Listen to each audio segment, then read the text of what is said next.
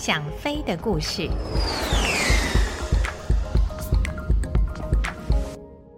各位朋友，大家好，我是王丽珍，欢迎来到《想飞的故事》这个单元。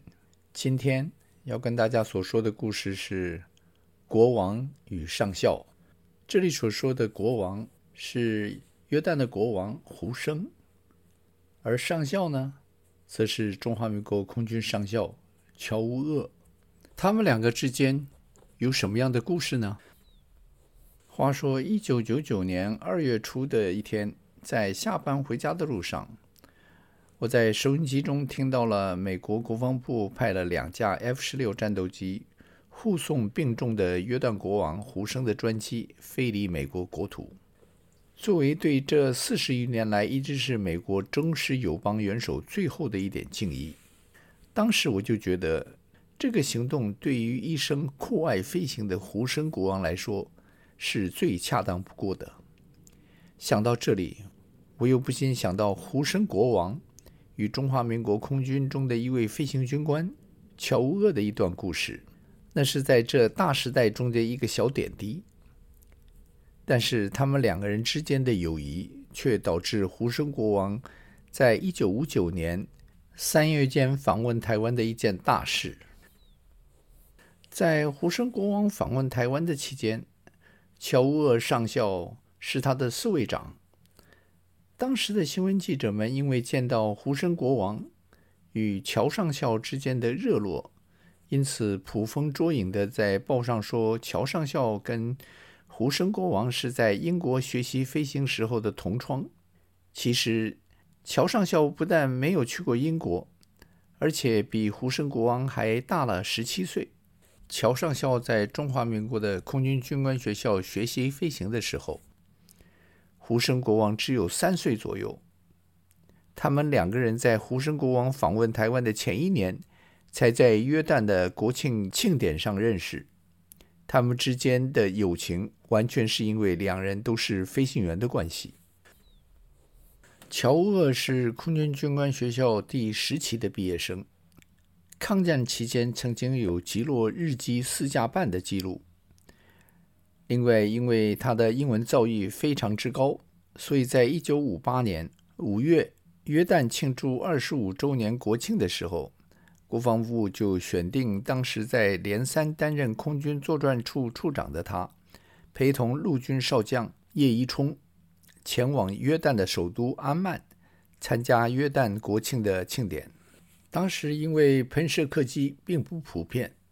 因此由台湾前往约旦的航程是极其辛苦的。一路上要经过香港、曼谷、孟买、德黑兰及贝鲁特等五个地方，才能够抵达目的地。叶一冲少将在离开台湾的时候，身体就有一些不适。经过长途跋涉的劳累，使他在抵达安曼的当天就病倒了。所以国庆那天前往皇宫参加庆典的时候，乔乌厄上校就成了我国军方的唯一代表。当天由国外专程前往安曼参加庆典的一共有十四个国家的特使，其中包括了美国第六舰队的司令及英国空军总司令。在这种将星云集的场合，乔厄上校的官阶就显得微不足道。然而，当大家排队觐见胡生国王的时候，胡生国王并没有太在意乔厄肩上的上校官阶，反而注意到他胸前所挂的飞行勋章。Oh, you are a pilot！胡生国王直接用英文对乔上校说着：“Yes, I am a fighter pilot。” Your Majesty，乔上校也恭敬地用英文回答。胡生国王微笑着点了点头，没有再说什么。不过他却转身用阿拉伯文问了他的侍从一句话。乔上校不知道他问的是什么，但是从侍从回答的话中，他猜出了胡生国王在问他住在哪里，因为那位侍从说出了乔上校所住的旅馆的名字。Philadelphia Hotel。当天国庆酒会完毕之后，乔上校回到旅馆已经是接近午夜时分。当他正要去洗澡的时候，电话响了。旅馆的总机通知他，国王即将到访。他急忙将刚脱下的礼服穿上，正在扣上衣的最后一个扣子的时候，就听见敲门的声音。当他把房门打开之后，出乎意料之外的是，胡生国王一个人站在外面，身边一个侍卫及保镖都没有。胡生国王进了房间之后，一反白天在大庭广众之下的严肃态度，非常亲切地握着乔上校的手，开始询问他的飞行生涯。当他知道乔上校在二次世界大战中曾有击落四架半日机的记录的时候，他以既羡慕又遗憾的口吻表示，他没能赶上那场战争，失去了一个大显身手的机会。就在那个时候，乔上校想起了不久之前在杂志上读到有关胡生国王驾着一架运输机在叙利亚的一架米格十五追击下安全非凡安曼的故事，因此乔上校顺口将那件事情提出，反过来称赞胡生国王的技术高超。这样一来，两个人之间的距离就更近了。英文中有一句话说。所有的战斗机飞行员都说同样的语言，All fighter pilots speak the same language。的确，那天晚上在安曼 Philadelphia Hotel 的一间房间里，看不到国王与上校，只有两位惺惺相惜的飞行员。那天之后，在乔上校停留在安曼的两个星期之内，除了正式的官方活动之外，胡生国王几乎每隔两三天就邀乔上校到皇宫去聊天，所聊的范围也就不限于蓝天与飞行之间的故事了。有一天晚上，胡生国王提到了英国人的狡猾。他说：“约旦在建国之初，国防上急需武器及弹药，那些武器及弹药说穿了也不过是步枪及子弹。”等轻型武器，英国人很热心地协助约旦政府在当地设立了子弹工厂，但是那个子弹工厂只生产弹头及火药，并不制造子弹的引信。当时英国人的说辞是，因为引信是相当便宜的东西，不必大费周章的设厂制造，买比自己来做要划得来。在当时看来，的确是很有道理，但是后来却证明那是英国人想控制约旦的一个计谋，因为每次约旦在政策上和英国不一样的时候，英国就表示子弹的隐性缺货。这种把戏在过去几年已经不知道玩了多少次。说到这里，胡生国王甚至激动地把帽子丢到地上，并用美国的国骂 “fuck”。骂了起来。